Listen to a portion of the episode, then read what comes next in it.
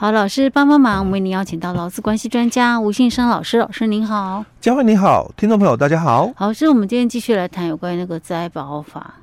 嗯，今天要讲的是什么？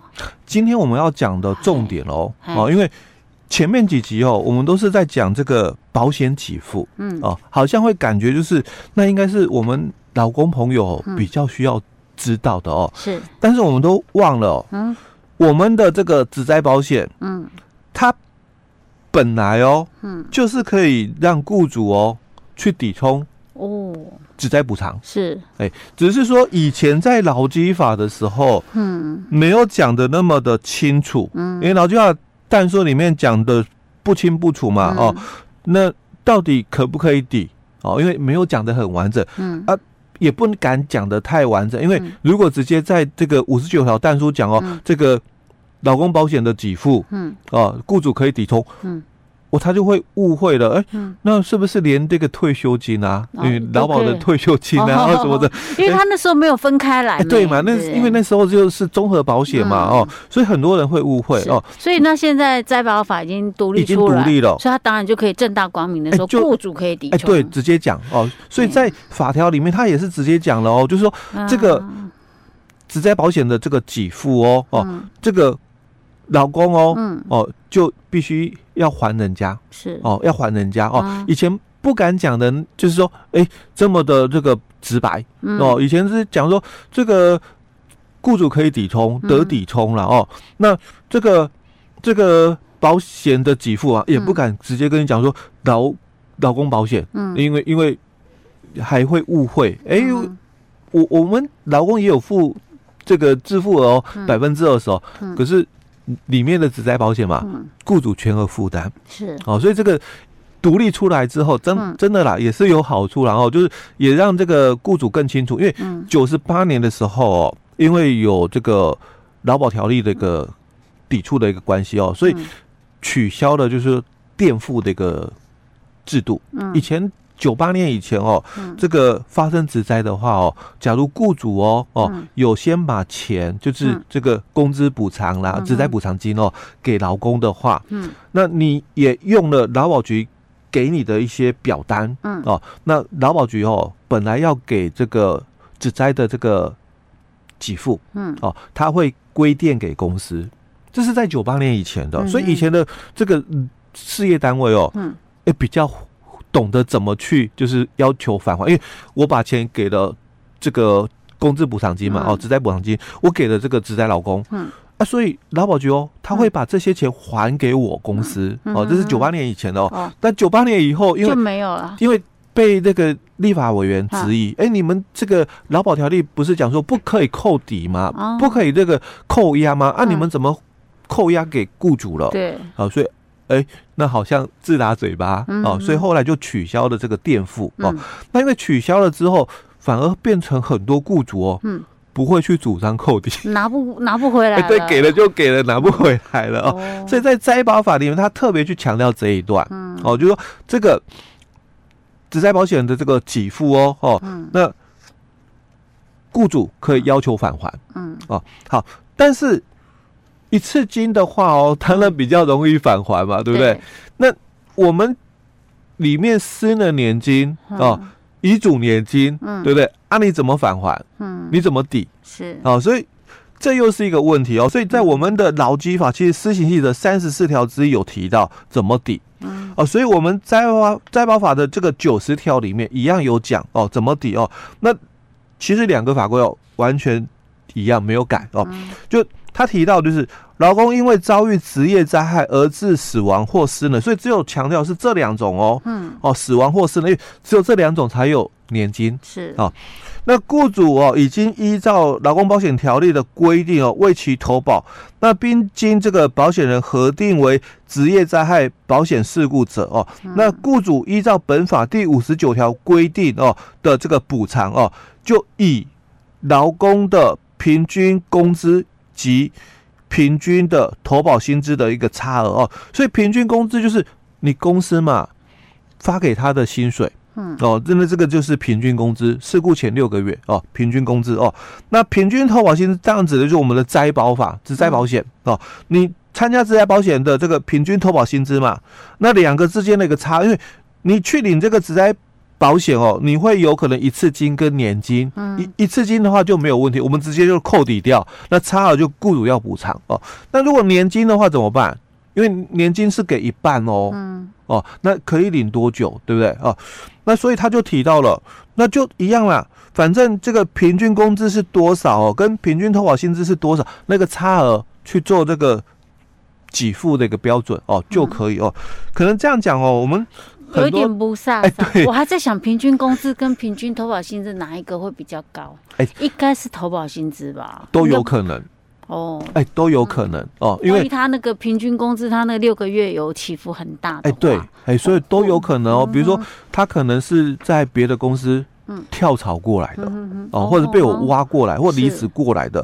那前面保高保低我们不知道，但到我这边哦哦，那因为前六个月嘛，嗯。要加上他前段的投保哦，所以会有会有落差，会有落差的哦。所以我们要用举实例，对，或者是调整哦。他以前的薪水，那现在调高了，嗯，那我也调整他的投保级距了，嗯，但是调整会比较慢哦，哎啊，所以会有落差，所以不一定是哪一个，哎，对，高没有定律，没错，OK。所以我们两种情况我们都来举哦。好，那第一种情况就是。公司发给员工的平均的工资哦，四万二哦，所以除以三十之后，就一天哦，就是一千四哦。那这个劳工的这个职灾保险的平均投保薪资哦，三万九哦，所以一样除以三十之后，就一天就一千三哦。那为什么我们这边要再除以三十的原因哦？就假如是发生失能，嗯，因为。失能的给付哦，它是用日哎，对，一天来算。你是几级残嘛？嗯，那一级残的话就一千八百天哦。那如果你是十五级残，就是四十五天哦。好，所以我们举个例子哦，就是被保险发生职灾，经过医师诊断是二级的完全失能哦。那你要知道，就完全失能就给付百分之七十嘛哦。那二级的话就是给付一千五百天哦。所以，因为他领的是。年金，你比如说九八年以后才到职的员工哦，那他没得选择，他只能领年金啊。好，那我公司哦该怎么抵充？当然就是我的这个平均工资一天一千四百元，嗯，那他的平均投保薪资哦，一天就是一千三，所以一天差一百块，哎，一一百块的差额嘛，乘以一次金的一千五百天，嗯，那。十五万嘛，嗯，是我公司必须再给的钱。哦哦，这个就很清楚了哦。那如果是死亡的话，嗯。哦，那因为死亡的话，我们是遗嘱年金哦，嗯，一半，嗯，那遗嘱津贴的话，四十个月，因为五个月的丧葬费用是一次领哦，所以这个就不考虑了哦。好，那公司该给的死亡补偿的费用是多少？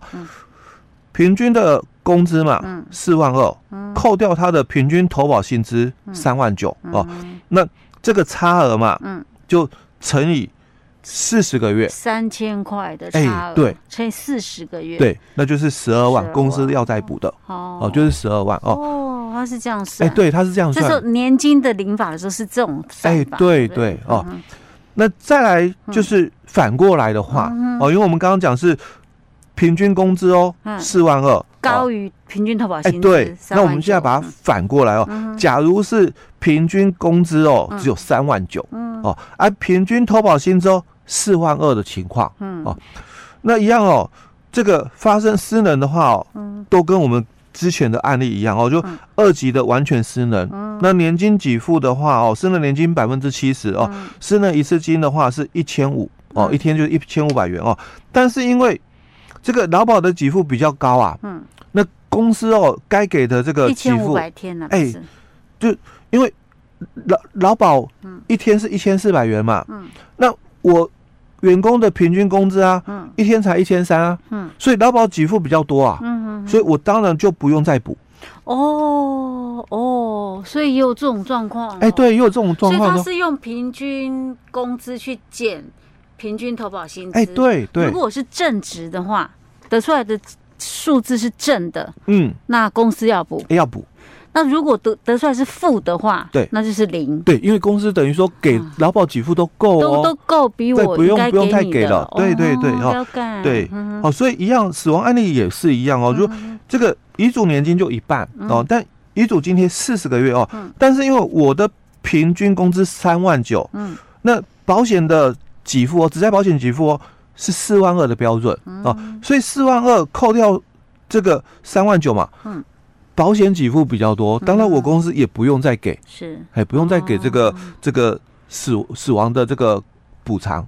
哦，是，所以难怪我们要用两种例子来讲，哎，对，因为它真的结果会不一样。哎，对，没错哦。好，那最后我们就来谈哦，一开始的时候我们提到的哦，没有保的劳工哦，嗯，哦，因为从这个法规里面还有宣导会里面听得到的哦，大概都是讲说没有保的老公哦，你可以领的就是这个私人给付，嗯，哦，私人的这个。给付嘛，嗯，还有就是死亡的给付，嗯，哦，就你的那个发生职灾嘛，没有保的，嗯，还有就是那个医疗的一个部分，哦，大概主要谈的是这个哦。那到底我其他的，因为没有严重性的话哦，它可能会发生就是不能工作期间的伤病给付，嗯，哦，因为我们五大给付嘛，嗯，这个医疗给付啦、伤病给付、失能、死亡、失踪嘛，嗯，哦，那我刚刚讲。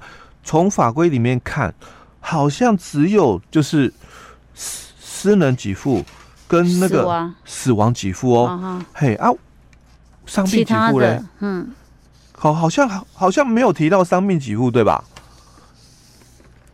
我不记得。对，我们在前面好几集都有提到过了哦。OK，但是，所以他这样他不能领吗？这样就不能领？但是我们要回来谈法规的一个部分哦。嗯，在保法第六条提到的是。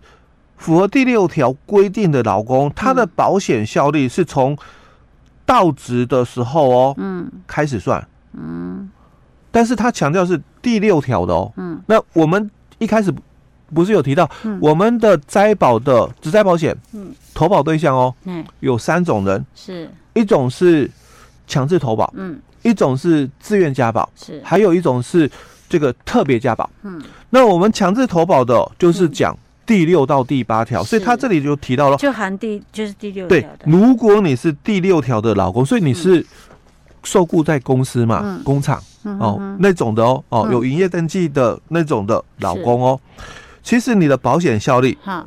从你到职的时候就开始了。是，所以你即使没有投保，哎，那你还是都可以领啊。对，你还是可以领啊。嗯，好，那我们。另外谈的哦，嗯，没有保的，嗯，那应该就是讲嘛，你是属于那种可能特别加保的，嗯，或者是你是属于自愿加保的，嗯，哦，你可能是那一类的，嗯，哦，那他们领的可能就真的是死亡跟失能，嗯，哦，但是我如果是强制投保的嘞，嗯，那公司没有帮我保哦，嗯，那我的保险效力就从到职开始算嘛，嗯，到离职为止哦，所以我们。在保法里面二十七条，他特别提到了说，被保险人于保险效力开始后停止前嘛，遭遇职业伤害或者是罹患职业病嘛，而发生医疗伤病、失能、死亡或失踪的保险事故嘛，那都可以来申请什么？保险给付。嗯，好，所以宣导会提到的哦，可能因为时间有限哦，那因为可能也没有人在提问哦，所以他可能就。用这种讲法，但有时候可能因为我们听的人哦，因为不是很了解哦，所以听不出来其中的一个小差异哦。对，那也不能讲说人家宣导不是讲的很完整，也不能这样讲，可能时间有限哦，所以他没有办法很完整的一一介绍很清楚。或许他也不觉得这个会是什么问题。对，就像常常有时候我们觉得他是问题，但是老师就不觉得他是问题，因为你的观念太清楚了。对。真的有时候我们会有盲点，对对对，OK OK，好，所以这是我们最后再补充的地方。好，希望大家都能够听得懂，听不懂也没关系，反正他才刚开始执行。没错，我们有问题我们就来问老师。OK，老师，我们今天讲到这里。好。